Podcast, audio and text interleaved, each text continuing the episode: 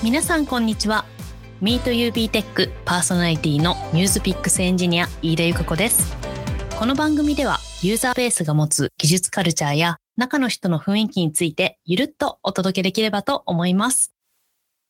今回はテラドローン株式会社開発本部執行役員塩沢さんにお越しいただきお話を伺っていきます。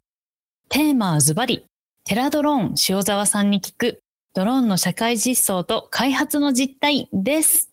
それでは早速登場していただきましょう。よろしくお願いいたします。よろしくお願いいたします。こんにちは。よろしくお願いします。イエーイ。はい。それでは、まずは塩沢さんから簡単に自己紹介をお願いいたします。はい。現在、テラドローン株式会社の開発本部で執行役員をやっております、塩沢俊一と申します。簡単な経歴としましては、大学時代、えー、ロボットの研究をしていまして、そのままあの新卒で入社をして、で、大学時代研究していた研究をですね、このテラドーンで商品化をした後、スウェーデンで買収した企業の開発組織の組織改善をしたりとか、まあ、その後にオランダに駐在したりとか、主に技術組織を作っているような人間になります。本日はよろしくお願いいたします。よろしくお願いいたします。ますもうかっこいい。言いたい、そういうワード言いたいもん。言いたい。研究が商品、実商品になったとか、すごい憧れがある。いや、本当ですよ。ちょっと、今日もたくさんお話伺わせてください。はい。そして、ミート UB テックからは、私、飯田と赤澤さんです。赤澤さん、今日もよろしくお願いいたします。はい、よろしくお願いします。えー、もう今日もえー、まあいつもも楽しみにしてる回、まあ、特にゲストに来てくださってる回は僕自身がもう本当に話したいっていう方に来ていただいてるんですけども今回はですねもともとやはりもうこの後のテーマになってる社会実装という観点でもう本当に見える範囲見えない範囲含めてもう不可欠になってるドローンそしてドローンを用いたビジネス。ここでもずっとテランドローンさんは私はもう古くから素晴らしい企業と事業だなっていうふうに見させていただいてたんですけれども、実はもう一つ理由がありまして、今だとグループで役員をしていたりとか、あとはドローンの運行管理ですね。を司るソフトウェアの会社で、コマーシャルかな ?CCO かな？をしている方が、実は大学のもうゼミの同期で、もう本当に、ウェーイって言って10代、あの、学校の芝生を一緒に走り回って、マジ単位がやばいとかって言ってた。一瞬。そうそう。まあ、そんなのさ、僕は大丈夫だったんですけどね、彼が別は。はい。でも、そういうふうにいろいろ、あの、本当にワイワイやってたメンバーが、社会を、日本から世界を変えていくようなビジネスを中核になっているということもあって、ことさらずっとウォッチしている企業と技術でした。なので、我々特にソフトウェアエンジニアからすると、そのハードとソフトウェアの融合って憧れもあるので、今日はなおさらその点でも楽しみにしてまいりました。改めてよろしくお願いいたします。いや、よろしくお願いいたします。よろしくお願いいたします。はい。もう今日も盛り上がりそうですね。ね。ね。はい。ということで、今回はゲストの塩沢さんと、ユーザーベースニュースピックスより赤澤さんと、私、飯田の3名でお送りしていきます。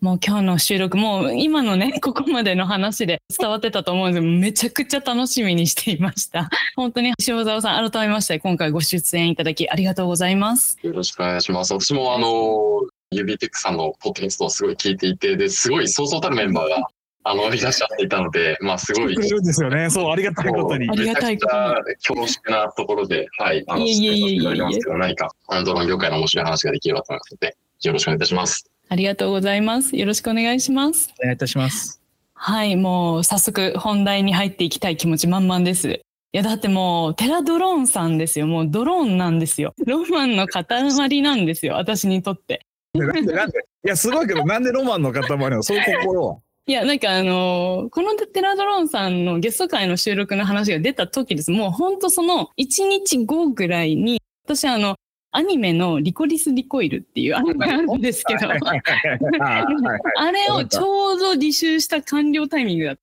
あの、リコリコではすごいなんかドローンを使ってなんかいろいろ事件を調査したりとか、通信とかもいろんなところでそのドローンが大活躍してて、なんかまあ女の子も可愛いけど結構そこの仕組みも楽しみ。黄色いやつだよね。そう黄色のね、あ黄色のドラね。で、あ、もう、もう、もう世の中追いついたんだ。私がアニメ見てる間にって思っちゃって、なんか、めちゃくちゃテンション上がってたんです。っていうのも本当になんで、今日、あの、まあ、このね、現実世界ではあると思うんですけど、そこの新しい技術領域の話が聞けると思って、めちゃくちゃ楽しみにしてました。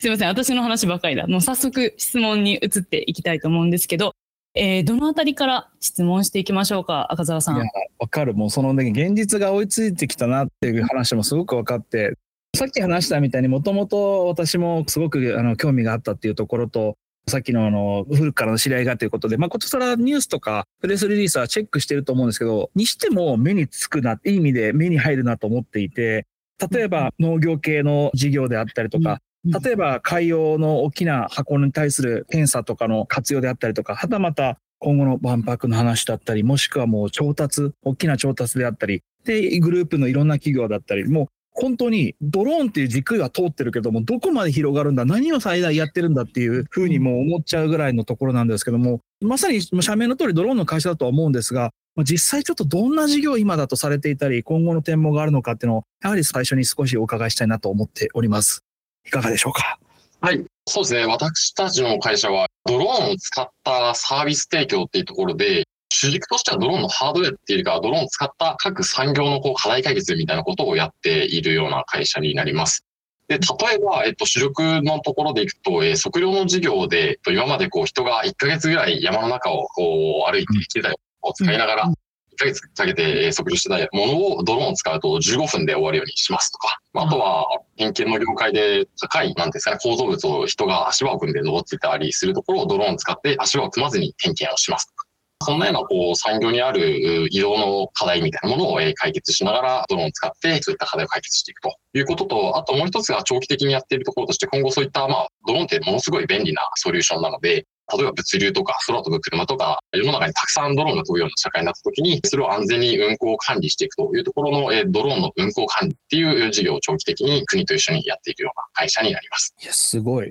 もう本当にさっきあの飯田さんが社会にってところがあるんですけど、やっぱりもう測量とか、人が行けない、もしくは行くためには大掛かりなものを設置しなければいけないっていうところが、圧倒的に簡略化されてコストが下がって、しかも、どちらかというとそっちの方が精度が高いっていう認識がやっぱりあるので、もうあの、両読じゃんっていうところもあったりしますし、まあ、ちっちゃなことですけど、最近もう本当に浸透してるんだなって思う、まあ、ここ1年じゃなくてもう数年の話ですけども、もうテレビ番組見ていっても、あらゆる引きの図ってもドローンじゃないですか。そうですよね。そう、そう、もうみんな、うん、そう、ブラタモリさんとかね。そうそうそう上に上がっていくのって。だからもうサイズも用途も大小もあるので、今おっしゃられたドローンを使ったあらゆるビジネスの会社っていうのはとてもしっくりくるなというところです。なんかここ最近でなんか一押しの事業とか、まあ今後見てほしいみたいな事業ってあったりされますか？そうですね。先ほど、あの、川田さんにも触れていただいたような、農業の頃のドローンとかは、やっぱりすごいインパクトが大きくて、はい。で、それっていうのが、まあ今、インドネシアの企業を買収して、まあそこでやっているところなんですけど、パームオイルとか、そういったそのヤシの木に対して結構虫が食っちゃうっていうところを、もう1センチとかそういったレベルでドローンを制御していって、えー、農薬を散布していくと。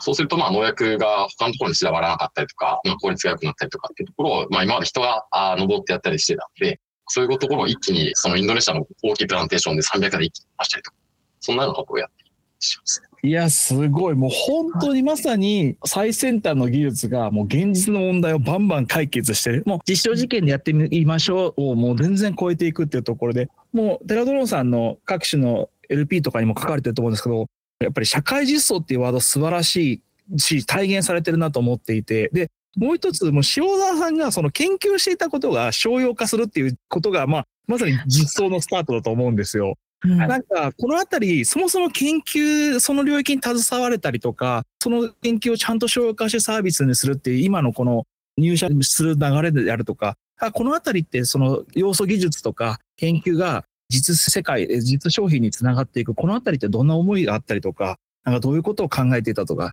ちょっと逆に躊躇したとか、そういうのももしあれば伺いたいなと思うんですが。そうですね。私自身、こう日本の技術にすごい高校生か中学生ぐらいがやっぱ誇りがあって、で、まあ、そのトヨタとかソニーとかが世界を席巻していったそこの時代が、に、すごい憧れがあって、だから私もそういうこう人になりたいなっていうふうに思ったんですけど、なんかそこが、なんか高校生ぐらいになった時に、だんだんとこう他の世界の技術とか、あ企業が、まあ、サムスンとか、まあ、グーグルもそうですし、そういった企業がこう台頭していっている時に、ちょっと悔しさみたいなものがあって、で、まあその時にこう、なんで日本の企業負けてるんだろうなっていうふうに考えた時に、なんかその技術はものすごいまだ健在なんだけど、ビジネス側で負けてるみたいなところが、なんか話で聞いたところであって、そんなところで私はその日本のいい技術とか、そういう研究で使われているような、まだ眠っているような技術を社会に出して、で、それを実用化するところに価値があったりとか、日本再建のキーがあるのかなっていうふうに思って、そんなところで大学時代で研究してたところを、まずはお客さんに使ってもらいたいという思いで、研究開発の施策から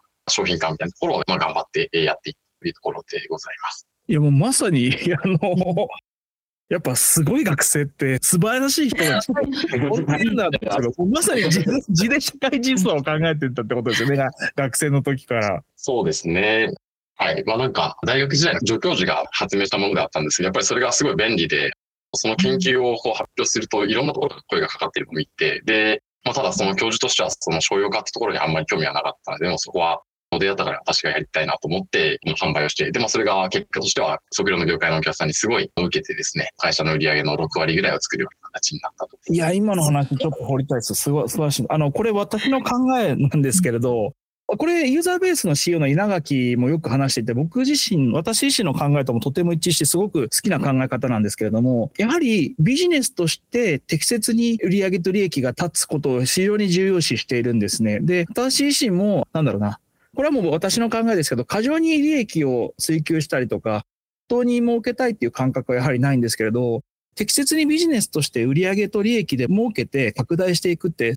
最終的には一番お客様のためだと僕思ってるんですよね。うん、やっぱ自分たちがこう、なんだろう、すごく厳しい状態で、お客様にいつサービス提供が止まるかわからない状態にもつながっちゃうので、適切に自分たちが健康に健全にビジネスをデリバリーし続けるっていうことがお客様のためだと思ってるので、まさにそれで要素技術もさらに育つっていう観点で、今売上の5割、6割っておっしゃられたんですけど、実際その大学時代に研究していたことが、テラドローンという企業とサービスを通じて、今だとどんな規模とか展開とかになってると、もう少しだけお伺いしてもよろしいでしょうか？はい、そうですね。ちょっと質問の回答に合ってるかわからないんですけど、まあ、今でいくと、国領のそういった、まあ当時ですね、私がその技術開発を市場に出した時は、まあ似たようなこうドローンのレーザーの商品っていうのがあったんですけど、それが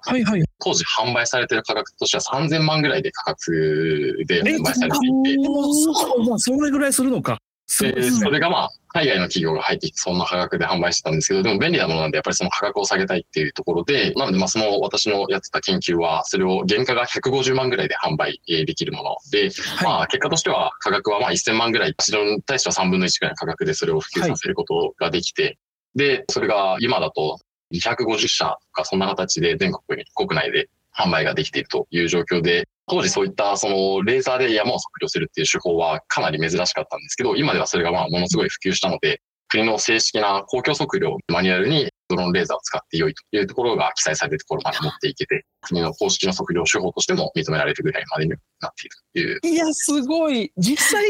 すごいよね、ひなさんね。うん、なんかもう映画聞いてるみたいな感じ。ですよね。本当にすごいなと。鳥肌立ってるずっと。実際そういうあの適切な価格提供の形になったりとか、精度とかコストも下がって、自分たちも楽できてて、お客様の反応とかってやっぱり導入前、導入時、導入後ってどんな風にこう変遷したりとか、どんな反応だったかってなんかいくつか例とか聞いてみたいんですけど、どんな反応なんですか、はいはいはい、そうですね。まあ一番象徴的なのは、一番もう本当に一社目のお客さんで、秋田のお客さんがいらっしゃって、で、その会社ってのはもうホームページもないような会社さんだったんですけど、技術、まあ、なんですかね、彼らもアーリーアダプターでそういうものをいろいろとバグがある中で導入していただいて、そうですよね。で、でそれ導入した結果、まあ、やっぱりその会社のこう、経営がどんどん上向いていって、で、秋田県の中でもかなり有名な企業に成長されていって、で、今はそのシリーズが3作ぐらい出してるんですけど、その3作とも、えっと、導入していただいて、まあ本当にこう仕事が楽になった、仕事が取れるようになったしってところでもうその経営課題を解決していって、で、仕事も楽になったし、えー、まあ新しい技術もだからうちの会社側で成功体験を得たので、まあ新しい iPhone ライダーとかもどんどん導入して、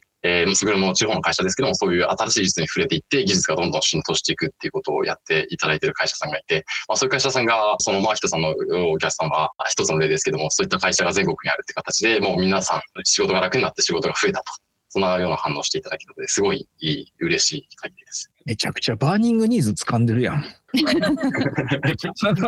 ますね、もう。めちゃくちゃ掴んでるやん。すごい。飯田さん、どうよ、もう、どうよ。いや、もうなんか、私たちが伝えなくても、この素晴らしさっていうのもみんな あの理解してくれてるだろうなっていうぐらい、本当にすごくって。で、何がすごいって、もう元々のその塩沢さんのその中学校の時の気持ち、思いがあって、その日本の企業もっとうまくいけば、日本のプロダクトもっといけばいいのにっていうのを、今、塩沢さんの会社のテラドローンさんがもうまさにその一つでもあるし、そこにあの一緒に賛同した面白いじゃんってやってくれてる会社さんも、そのプロダクトも一緒に世界に出ていってるんだなっていうのをすごい聞けて、いやえー、みたいな。いや、もうすごいしびれ、もう、めちゃくちゃわかる。やばくないですか？研究室からこう買収した時にどんな話とその教授とどういう話するんだろうってすごい本当は聞きたいんですよね。あの教授はフラットな人だったので、あんまりお金にも興味ないから、お金は別にいいかな、みたいな感じで、えー、まあ、大学を通してでも払わなきゃいけなかった。大学にはまあお金を払ったんですけど、でもそのお金の半分は教授に払われて、でもなんかそのお金は俺のお金じゃなくて技術のお金だからとか言って、みんなで叙々苑に連れてってるって、なんか。あっけ本当に教教教授ありきっていう感じ。めちゃくちゃいい話。素敵な先生だね。なんか。えー、いいないい研究室ですね。もうちょっとさ、あの、やっぱ、うちのポッドキャストなんで、ね、我々も自分たちの宣伝させてもらいますけど、あの、なんでテラドローンさん、うん、好きだなって思ったのかっていうと、やっぱり根底で、その、なんだろう、素晴らしい海外の技術とか企業とか人とかも、僕、私も海外で働いたことも、あの、一定の期間あって思うことあるんですけど、私自身、やっぱり、なんだろうな、自分のが育ってきて、家族や友人がいて、なんか、すごい極端な愛国心とかそうじゃなくて、自分が好きな国が長く発展したらいいなって、そういう緩い気持ちですけど、やっぱりあって、だから、あの、ユーザーベースのサービス、もちろん海外展開もしてるんですが、日本国内のいろんな企業の情報とか、スタートアップの情報であったり、例えば、そこビジネスにさらに活用する経済ニュースのニュースピックスを、飯田さんも私も作っていたり、アルファドライブだと、えー、日本の特に大企業が全然スタートアップと同じぐらい新規事業で戦えるんだぜっていうフィールドを作る、それを作るっていうことをやってるんですけど、私自身も、やっぱあのユーザーベースもそうですけど、私もユーザーベースアルファドライブにいる理由もそうですけど、やっぱりそういうところで日本の会社とか技術がやっぱり悪くないでっていうところをブーストしたいなって思いはあるので、なんか今の話聞いていて、塩田さんの話、ご本人に共感するのも、テラドローンさんにご共感するのも、やっぱり根底はそこはやっぱり同じ思いだなっていうのはすごく感じました。ああ、それをちゃんと数値でやってるのがすごいですけどね。いや、そうなんですよ。そんな熱い思いを共有できて、すごい嬉しいですね。いや、もう、これ聞いてファン絶対増えてますよ。かっけーって絶対なってますよ。いや、かっけー、かっけー。でもさ、ちょっと、うん、そう。俺、お、わかる。あ、多分同じ。わかります。多分そうですよね。どうぞどうぞどうぞどうぞ。譲り合っちゃう。俺ら、俺ら、久しぶりだもんな、二人で MC するのな。そうなんですよ。いや、なんかね、この、一緒だ、言っちゃってでも、でも、わかりますよね。これ、かっこいいで終わっちゃうともったいないというか、はい、なんかその憧れの存在になっちゃうような気がしてて、はい、実際のそのテラドローンさんのその開発現場とかっ、なんかすごい今の話聞いてる高尚なことやってるな、みたいな気持ちのアカデミックなところから、その、そう、買い取ってみたいな。あ、そうそうそうそうそう、はい、我々の領域じゃないのかなみたいな、こう、不安というか、置いていかれるような気持ちになっちゃってるんですけど、塩沢さん、なんかそのあたりって実際のところどうなってるかってご紹介いただけたりしますか？なんか、むしろ、まあ私も一人目エンジニアで入ってきて、まあ大学卒のそんなような、まあ一般的な、むしろちょっとできないぐらいの学生だったと思っているので、なんか、本当にやってることは地味なことで、多分、なんか、こう、周りの、それこそユーザーベースさんとか、すごい、こう、ソフトウェア側のエンジニアってすごいキラキラしてるイメージがあって、なんか、それに比べると全然 Web 技術もまだまだ未発達だし、ハードのところでもすごいことやってるわけでもないしっていうところで、なんか結構泥臭いことを地味に大学の延長でやってるぐらいの気持ちでやってええー、本当にちょちょっとまだ信じれてないです。信じれないよね。ちょっとまだ信じれない。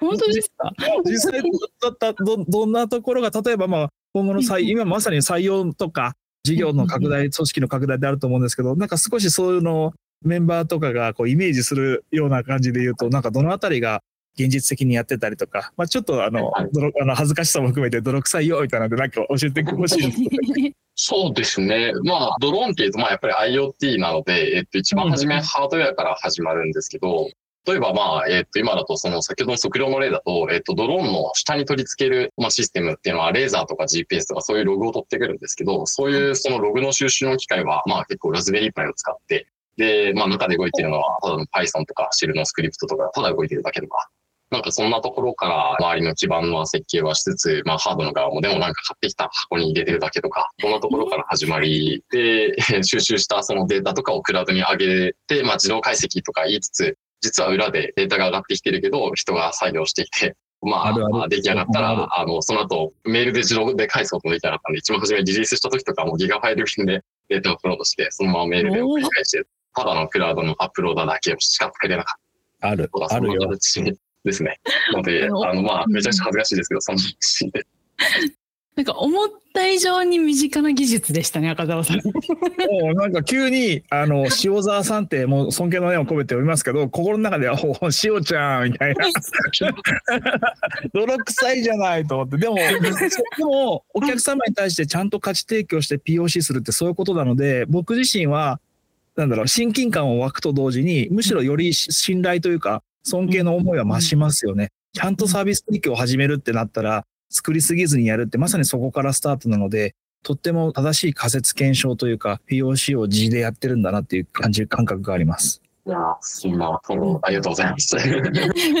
いや、だって、ラズベリーパイもうち家あるし、Python 触ったことあるし、シェルスプリプトもね、みんな触るしさ、みたいな、なんか、この距離感がぐっと近くなってもびっくりしました。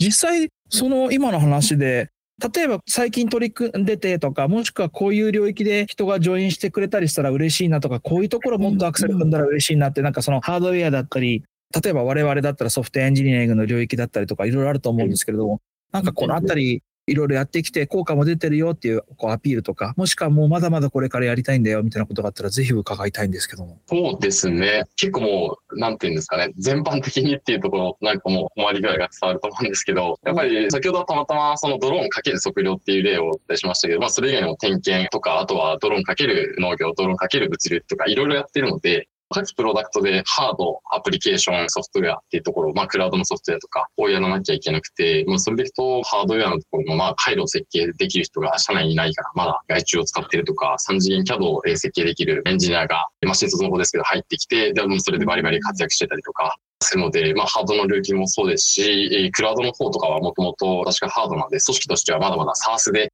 どうやってこうデータを集めて、このデータを活用するのかとか、まあ、そういうこう機械学習エンジニアも足りてないですし、クラウドのそのデータを上げてそのままうまくこう低コストに運用していくみたいなところも AWS とかクラウドのエンジニアも足りてないですし、ドローン飛ばすために現場でドローンを操作するためのタブレットのアプリケーションとかを作るフラットなエンジニアも足りてないですし、そんなところで全面的に人手があのめちゃくちゃ困ってます。わ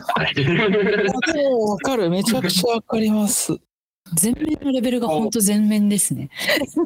やりたいこと、まあ、ドローンで実現できるとか、解決できる社会課題ってめちゃくちゃあって、で、その中で優先順位をつけながら、またここで限られたリソースを当ててってことやってるんです。が、本当はもういろいろやりたいし、いろいろこう社会に解ける課題がある。なので、もういればいるほどなっていう、そんなことです。このポッドキャストだと、比較的やはりあのソフトウェアに携わっている方、エンジニアの方とかが比較的割合だと多く聞いてくださってるんですが、その方たちに、こういう技術やでとか、こんなことやってるから、もうめちゃくちゃ遠い世界じゃなくて、あの、もうまさにあなたが聞いてくれてるあなたの力が欲しいんですみたいな話って何かあったりします？例えば、まあ、AWS だとこう使ってるとか、こういうふうにやってきてとか、今後こうしたいとか、ぜひぜひソフトウェアエンジニアにもどやしてほしいんですけど。はい。そうですね。ぶっちゃけ私全然クラウドも詳しくないので、もう聞かれるものも多分あんまりないぐらいですけど、実際にやってることとしてはデータをこうアップロードする口を AWS で作って、で、その中で、えー、上がってきたデータは S3 に入り、で、まあ EC 通常でこうデータの取り回しをしてみたいなところをやって、いて、で、まあ、その後のでも溜まったデータとかをうまくこう、なんていうんですかね、管理をしたりとか、上昇化するとか、そういうことはまだまだやってる途中だったりしますし、まあ、あと、今後その、まだ実証レベルですけど、空飛ぶ車とか運行管理のところで行くと、まあ、ドローンがたくさん飛んだ時に、その、えー、まあ、最適な経路を作るための、なんていうんですかね、まあ、最適化計算とか、そんなところも、多分ウェブサービスで物流の部分であったりすると思うんですけど、まあそういう新しいサービスを使ってみたりとか、なんかそういうこともまだ実験レベルでしかやってなくて、いろいろとそういう、こう、AWS とかを使ったサービスを試してみて、で、ドローンで新しいこういう事業ができるんじゃないか、み体の検証を、まあ、やっていきたいなっていうふうに思っているという。いや、いい、いい。今のテラドローンさんにも本当に素晴らしいそういったエンジニアの皆様がいるっていうのは、もあの私も断片的ですけど、お伺いしていて、もうその大前提ですけど、おそらく今の説明を聞いてくださったソフトエンジニアの方は、あ、俺こういう改善できるかもともし思ってるところがあったとしたら多分それ当たってます。それは当たってます。機能追加もそうですし、スケールでパフォーマンスを上げて、多分同時にあとは費用を下げたりすることも多分聞いてくださってるあなたは多分できると思います。私も多分ね、弊社のユーザーベースニュースピックスの SRE リーダーのエースのアンドゥさんだったらこういうことをするんだろうなって勝手にちょっと思いながら聞いてましたが。でもなんか携わってないあ自分が例えば私はソフトエンジニアですけど全然未経験で憧れの領域と確実に自分なら自分だったらやれるっていうそのなんかギブとテイクが明らかに両方なんか感じられるフィールドだなとすごく感じたのでめちゃくちゃいいいい話を聞いちゃった。そうなんですね。で私もハード側はわかるんですけど、やっぱソフト側でどんどん頼りたいんですけど、なかなかまだこうエンジニアって3年目、4年目とか、そういう若いメンバーが中心で、たまにちらほら、もう CTO 経験いるベテランの方も、まあ最近は入ってきていただいてはいるんですけど、なんかそのあたりで、私も CT を名乗ってないのは、まあなんかそそれぞれの技術の領域を全部全然抑えてるわけではなくて、だからなんかそういうところで頼られる存在ではないから CTO って名乗れないなと思ってるんですけど、まあ、今後多分やっていきたいところとしては、各領域の、まあ、ハード側の CTO とか、ソフト側の CTO とか、アプリの CTO とか、なんかそこら辺の各領域、各アプリケーションでの柱みたいな人を立てていきたいなと思っているので、なんかそんなところで、それぞれがでも、まあ、うちの会社だと勉強会とかもいろいろ、お互いのハードを詳しくない、えー、ウェブエンジニアが勉強したりとか、そういうこう交流があったりして、お互いがお互いのこう技術、得意な技術領域で活躍していただければなというふうに思っているので、なんかそんなような環境です。いや、素敵。あのー、これも私好きかって言いますけど、でも塩沢さん CTO だと思いますよ。いやあのそれぞれの事業 CTO とか事業の VPOT とかが立つって素敵だなと思うんですけど私も多少なりともユーザーベースグループ内で3年 CTO やってもう全部の領域に精通しようなんてもうおこがまおこがマックスだし無理だし。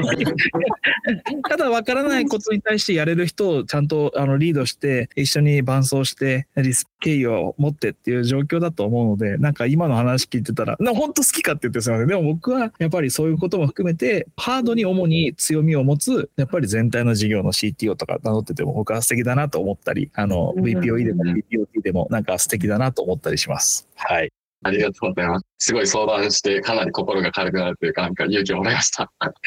そんなこと言ったらね、なので、僕も最初嫌だって言ったんですけどね。そう、はずい。俺なんかはずいとか言って。でも、あの、そのフェーズで、またもしかしたら、ソフトウェアの方がどんどん必要になったら、バトンタッチみたいなこととかもあったりすると思うんで、CTO 一回なったら、もう、その後はやめるしかないみたいなことって全くなくて、ね、いろんな素晴らしい CTO の方の記事見てても、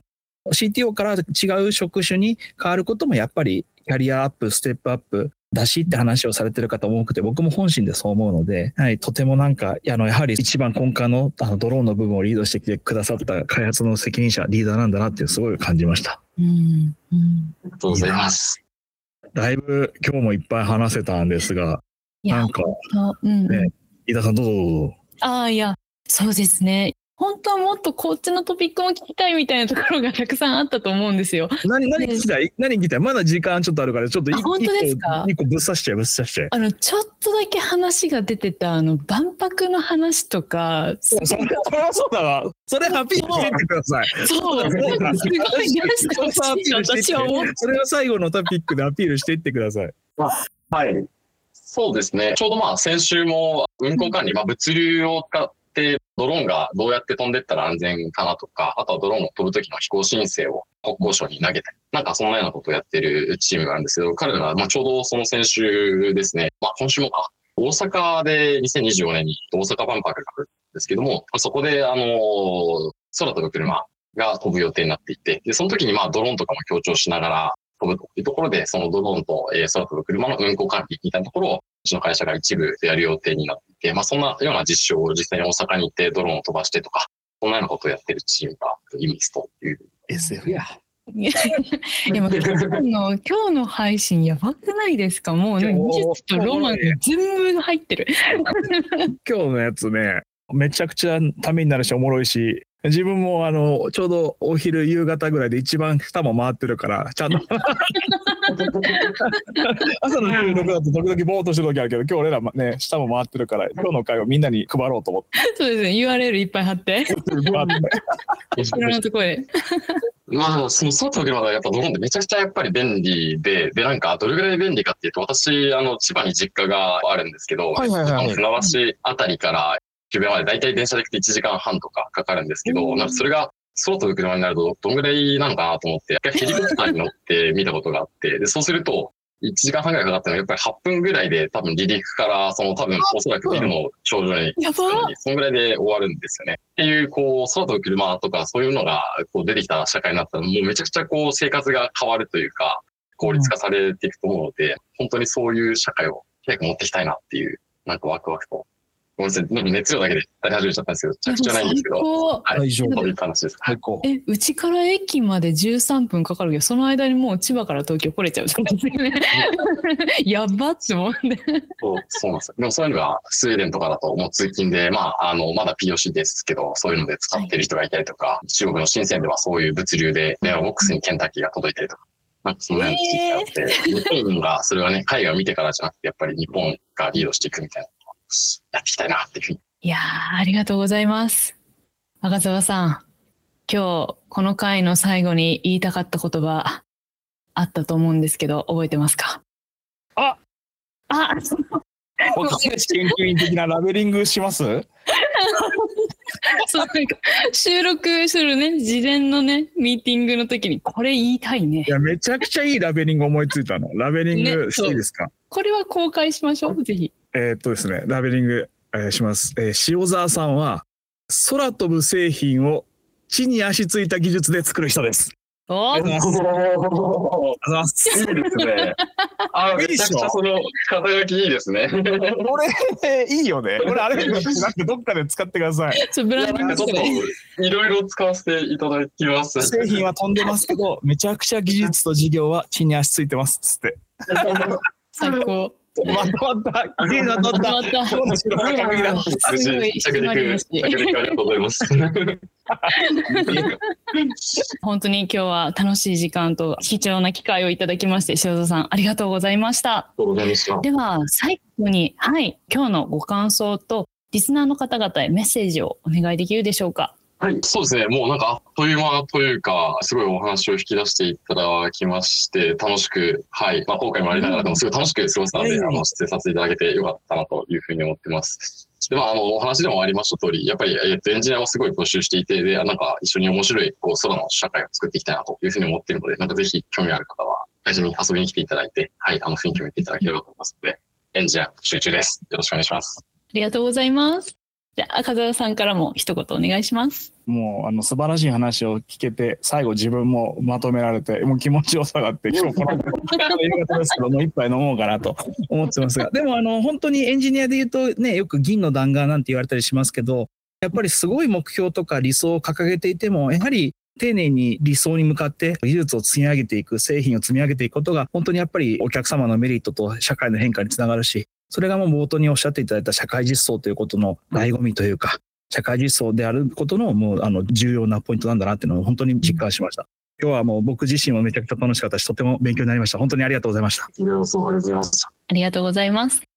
ぜひね塩沢さんのお話を直接聞きたいという方もいらっしゃると思うのでぜひ DM ですかねが良いでしょうかはい。概要欄の方に貼らせていただきますので、ぜひ気になる方はご連絡お願いいたします。はい。それでは本日も聞いていただきありがとうございました。また次回の MeetUBTech でお会いしましょう。では、さようなら。ありがとうございました。ありがとうございました。